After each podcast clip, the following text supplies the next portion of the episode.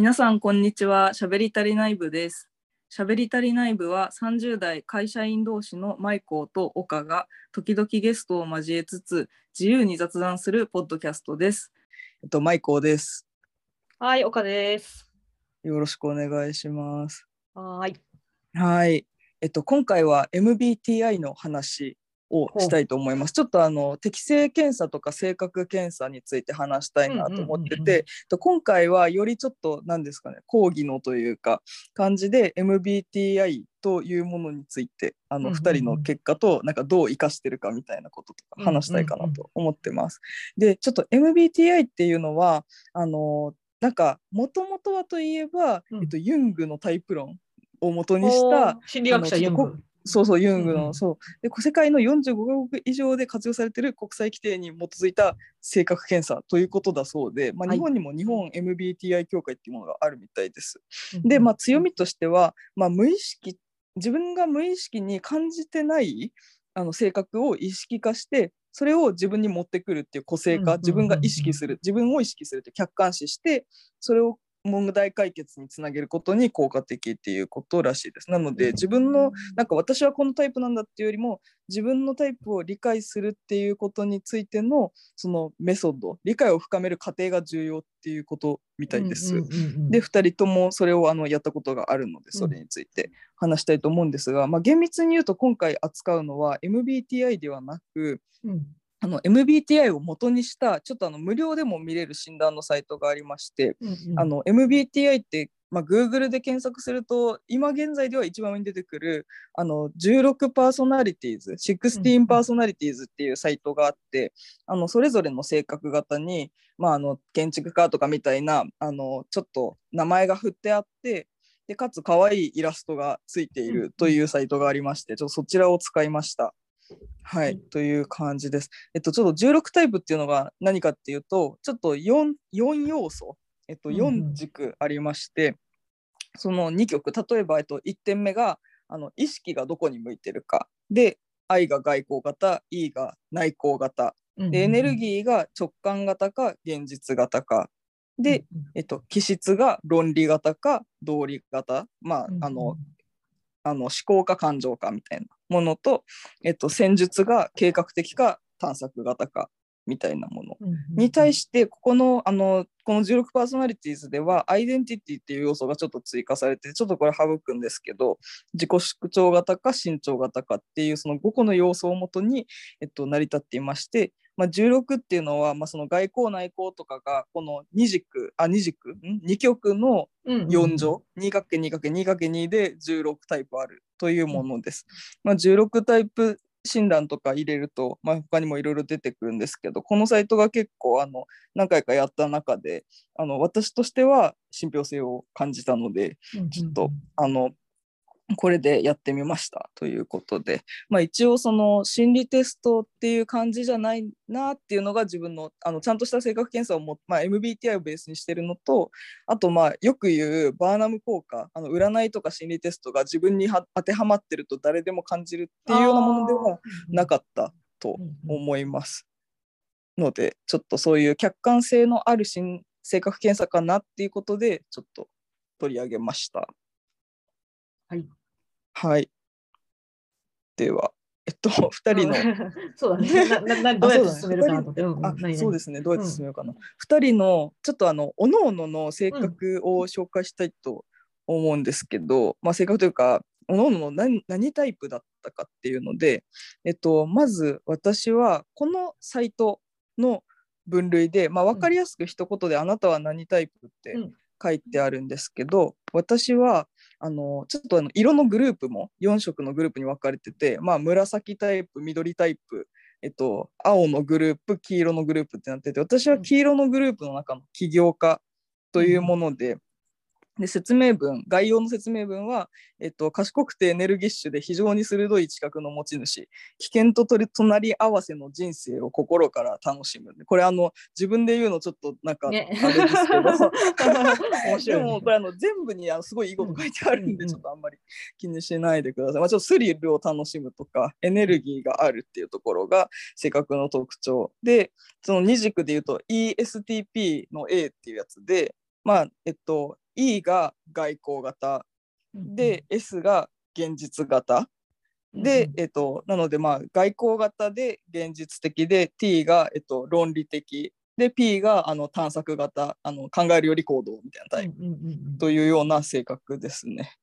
でちょっとあの何回かやってみても全然変わんないなっていう感じなんですけどちょっとあの私の場合は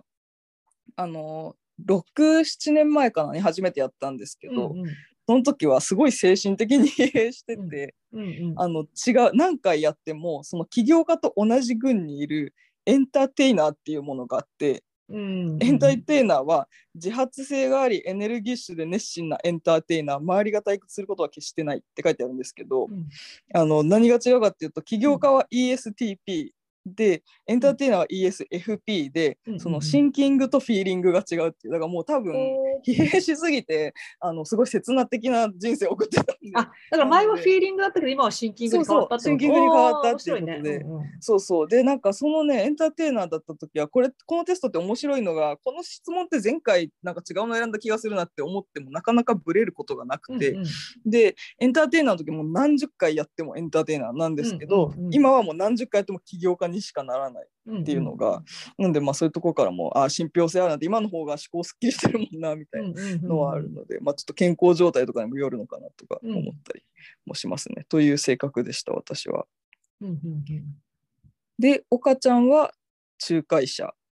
えー、とそうですね、私は、えー、とそのグループで行くと、その外交官っていうグループの中の仲介者。うんうんだから、うんうん。で、その、なんだ、あのアルファベットのやつで行くと、INFP だから、うんうんうん。えー、と内向的、直感的、感情的、柔軟的かな。うんうんうんうんうんうんなんかこの P 以外全部逆だったんだよね。これを見たら改めて見たら。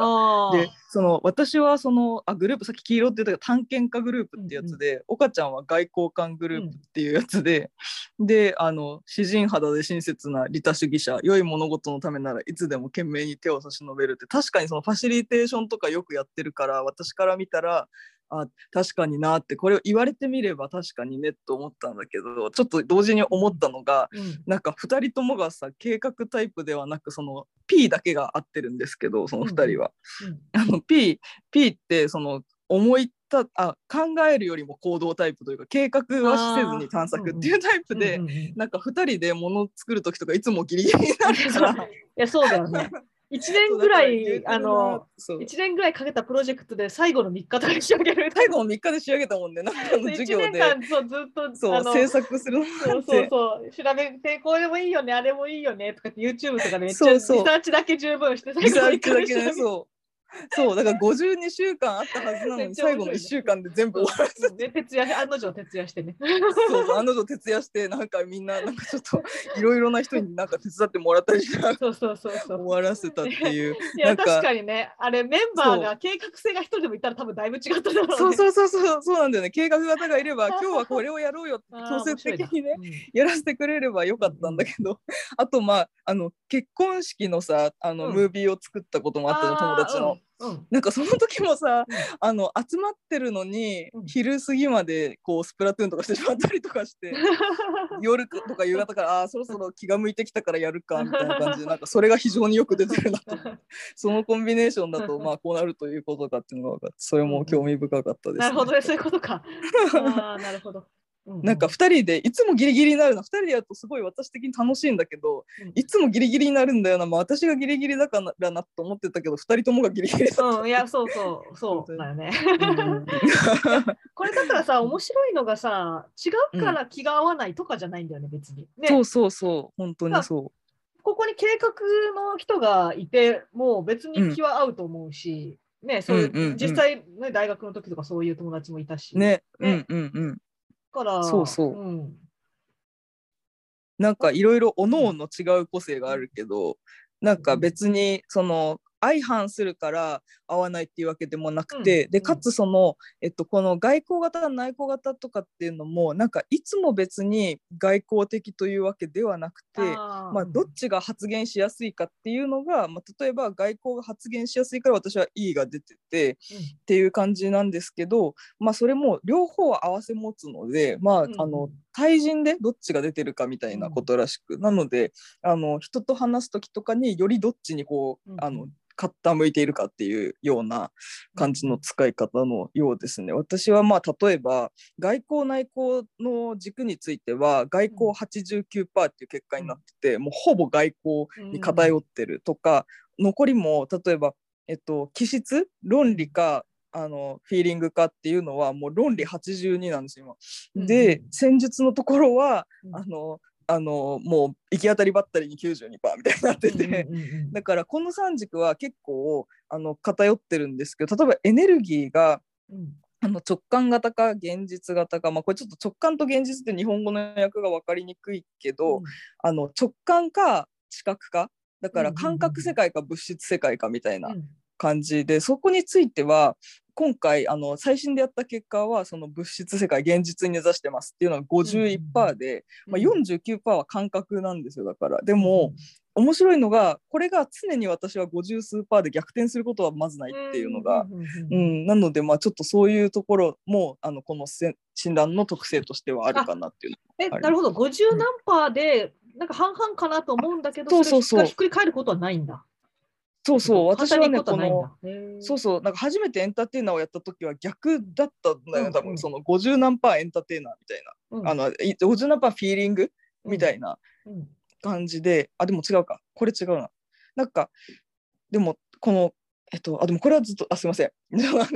あとさ、今日なんか50何パーさ今日敬語気味じゃない？なんか、あそうちょっとなんか なんかなんだろう。説明してるからかな、なんかそうそう、敬語あ説明してるから敬語になっちゃった。そうそう、なんかね。かしこまっちゃって。すいません、すいませんみたいな、そうそう。すいませんっつって。で？でもこのエネルギーが、エネルギーがこの直感型なのか、うん。あの現物質世界派なのかっていうのは、なんか常に私50数パーなんですよ昔から。なんだけど、うんこれが逆転することは、まあ、そのエンターテイナーもその物質派だけど、うん。あの逆転することはないっていう、まあ、なんか初めてこれをやった時はえ51%だったらさ40数パーに変動することもあるだろうって思ったけど、なんかそういうもんでもないみたいで。うん。逆にその論理道理っていうそのシンキングフィーリングはうん。エンターテイナーで過去はあったはずなのに、今シンキング82%だから、なんか本当にその脳の変化がなんかあったんだなと思うけど、うん。うんうん。うんうん、っていう感じで、まあ、なのでちょっとあの中心に近いからといって逆転するもんでもないっていうのがちょっと面白いなって思いうんました。なるほどね。うんうん中心に近いかどうかっていうその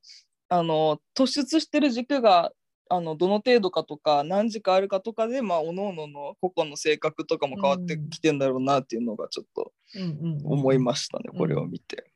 なんかまあこのやってまあ自分のやつだから自分のは見て面白いなっていう感じで最初は見てたんだけど、うん。まあこの MBTI まあちょっと面白いなだけだとあれなんで、うん。あのどう活用してるかみたいなことで、うん。まあ、初めてこれをやった時って私もともとその、うん、自分の性質としてこの自分を客観的に見るっていうアクションが好きであの小さい時からね。例えばあの小学校のテストとかがうん。あるけど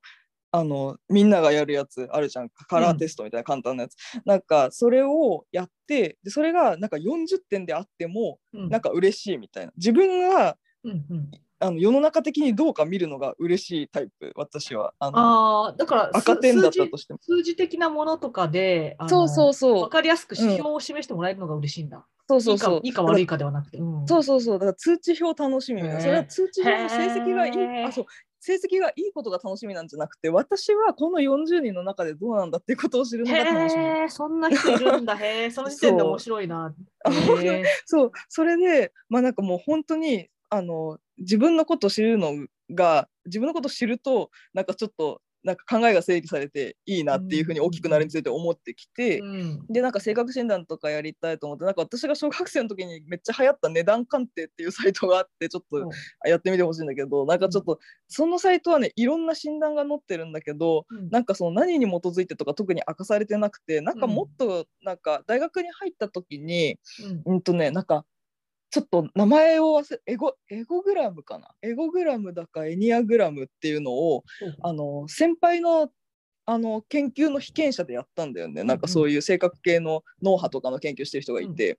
でそれでその時になんかこういうエニアグラムとかっていうのがあるんだなっていうので、その時になんかあのあなたこういう特性があるよって言われてあこういう調べ方があるんだ面白いなって思って、ちょっとあの調べていった中でこの16類型の性格診断っていうものを見つけたっていう感じで、でその時はね自分を客観視するっていうことにすごいあの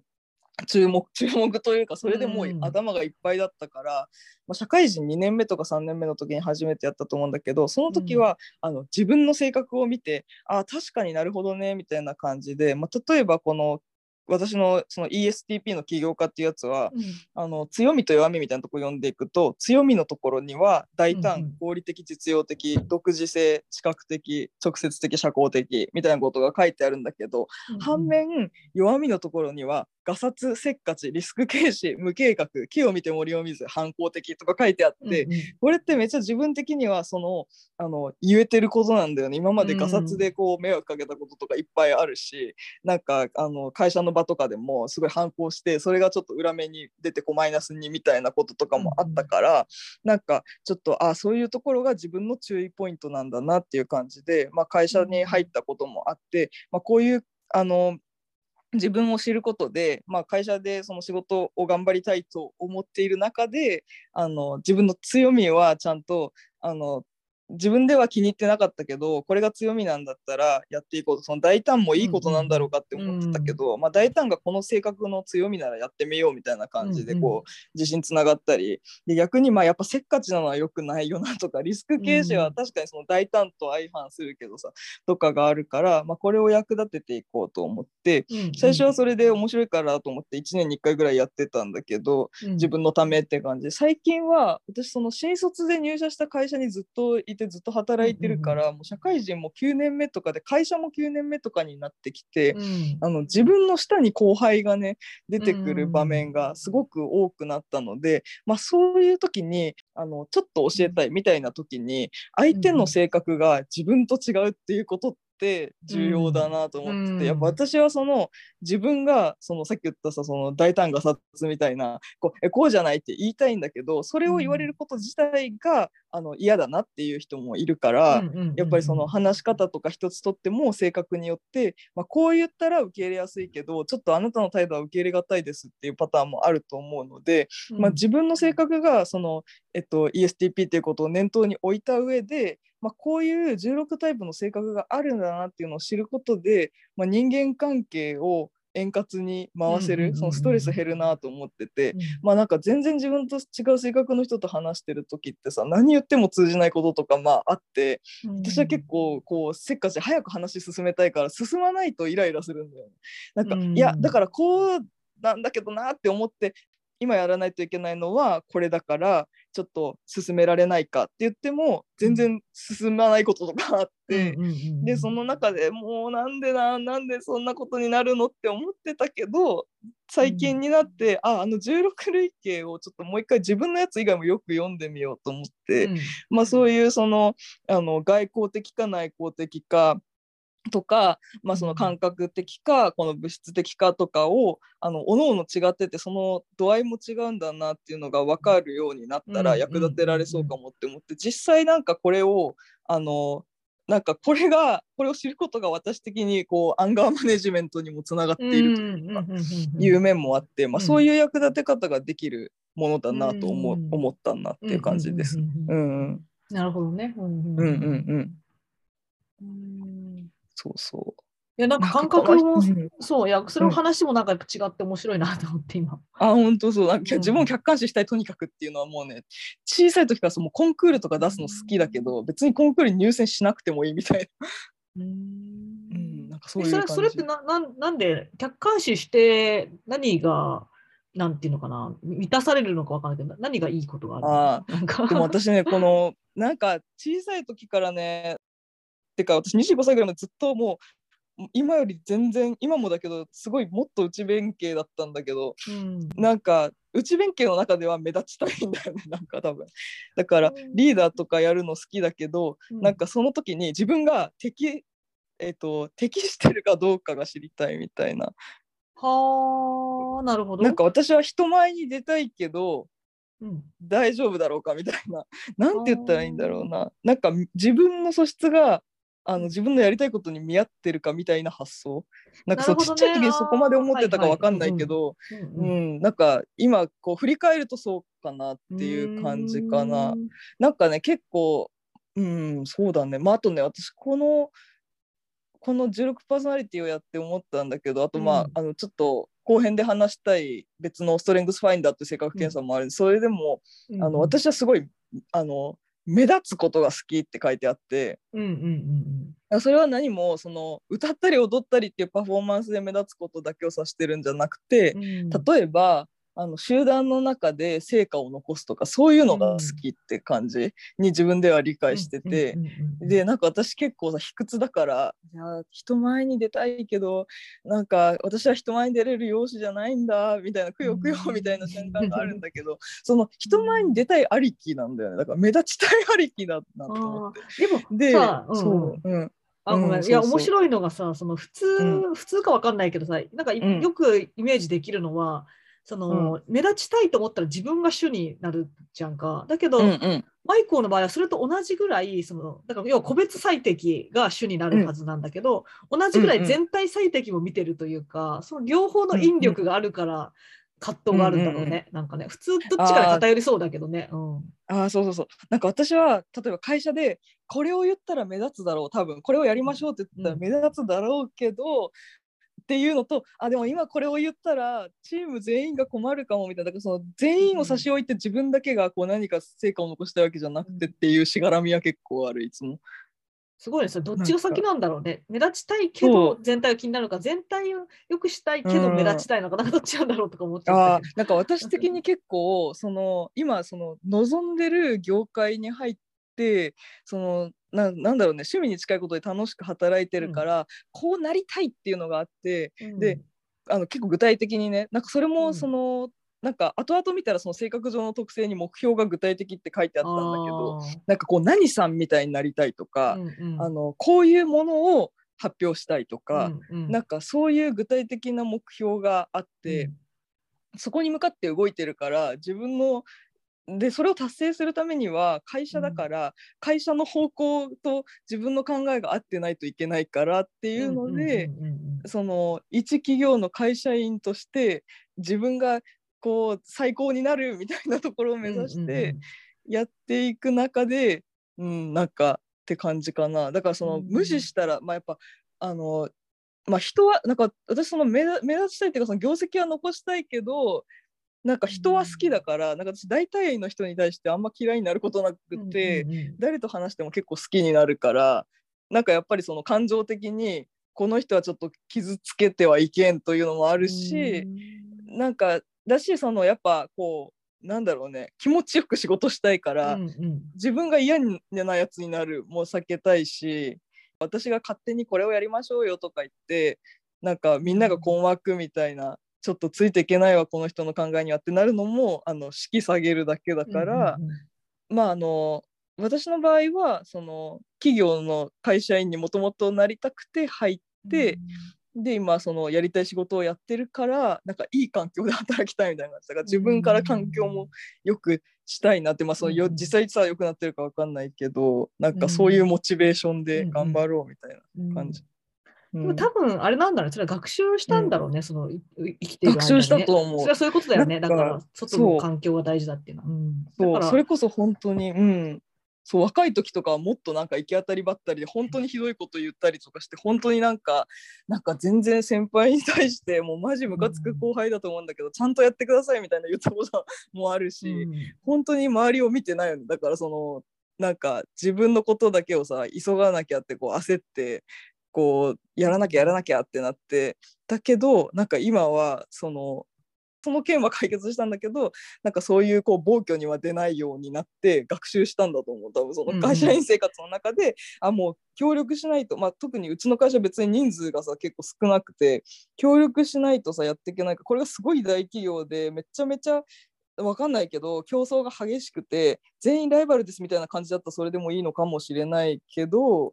でもなんかそういうタイプの会社じゃないから、まあ、ここであの楽しく働くにはっていうので自分がこう最適化していった感じかな。うん、だからそうだね、うだから自分が適してるのかどうかっていうのは意外と後から出てきたことなのかもしれないね。うん、そういう確かにそうかも。ね、本質的に持ってるものじゃなかったのかもね。ね、ううんんうん。そうそ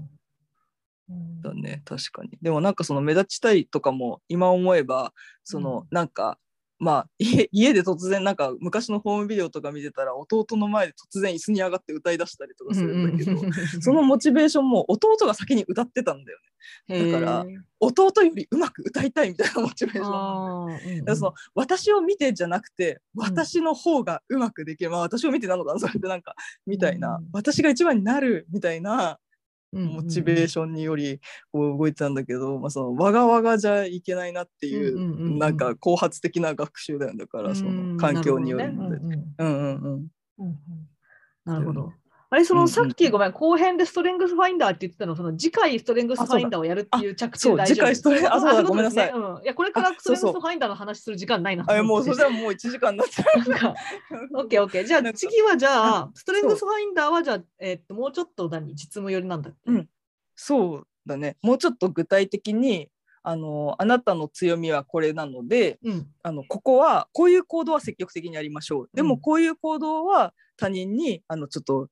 害を及ぼすじゃないけど可能性があるかうんら欠点として気をつけましょうねみたいなのが、うんうんうん。まあ、よりなんだろうねビジネスの場面で使いやすいようにっていうか、まあ、仕事とかで役立うんうんうんうん。まあ普通のね人間関係でも役立てやすいんだけどより具体的ななんか指南が分かるっていうもので、うんうんうん。まあ、そのストレングスファインダーを岡ちゃんが会社でやったよっていうのを聞いて、私もあのストレングスファインダーを個人的に受けてみたので、うんうん。まあ、それについて話したいなと思ってます。でちょっと今回取り上げた、えっと、16タイプの方がもっと大枠、なんか、あのもっと性格の概要に関することで、うん。ストレングスファインダーはもう本当にピンポイントに、えっと、34要素性格の資質があって、うんうん。うんその中のあなたの強みは何かっていうのを、うん例えば共感性とか調和性分析思考みたいないろいろな項目があって、その中からあなたの強みはこれっていうのを1位から順番に教えてくれるっていうものなので、ちょっとそれについて、まあ、より具体的には何なのかっていうのを次回話したいなと思っております。でちょっとあの16タイプの方はもうさっき紹介したその16パーソナリティーズのサイトとかであの簡単に受けられるので、まあ、ご存知ない方はぜひやってみてくださいっていうのとあいつ理解できないよって思ってるなんか友達のここだけ理解できないんだよなっていう時もあこのタイプだったのかっていうのが分かると理解できたりするので、まあ、面白いのでちょっと友達とかとやってみるのがおすすめです。そうだね。なんかその辺もうちょっとね、ちょっと時間ないからあれだけど、掘り下げてもいいよね。なんかね、言われたらそれはなんか人ってみんな違うし、そりゃそれぞれの価値観だよねって言ったらそれ済んじゃう。うんけどそ、うんそれが分かってるのに私たち人間はなぜ他人を理解できないのか。あそうそうそうなんでもうちょっとなぜ他人と争うのかってだってね、社分かってるじゃんね。だって違うって分かってるはずなのに、そうそうなぜななんかめっちゃ衝突するのがもうちょっとなんか楽になる。なんかもうちょっとね、あの、なんかうん掘り下げるからちょっと次回。うん。そうだね、ちょっと次回の時に行きたいと思います。ちょっとうん。なんか、意外と時間がまた30分近くになってしまったので、そうそう。意外とっていうか、うん、すごいマイクを喋るなと思って。たよ。ごめん、意外とあのた。案の定という。か。案の定、ちょっと頑張って、もっと要約を頑張ります。はいう。んじゃあちょっと、ぜひ16タイプ性格診断面白いのでやってみてくださいっていうことと、次回はストレングスファインダーについて話したいと思います。はい、はーい今日はここまでです。ありがとうございました。はい、ありがとうございました。はい、ありがとうございます。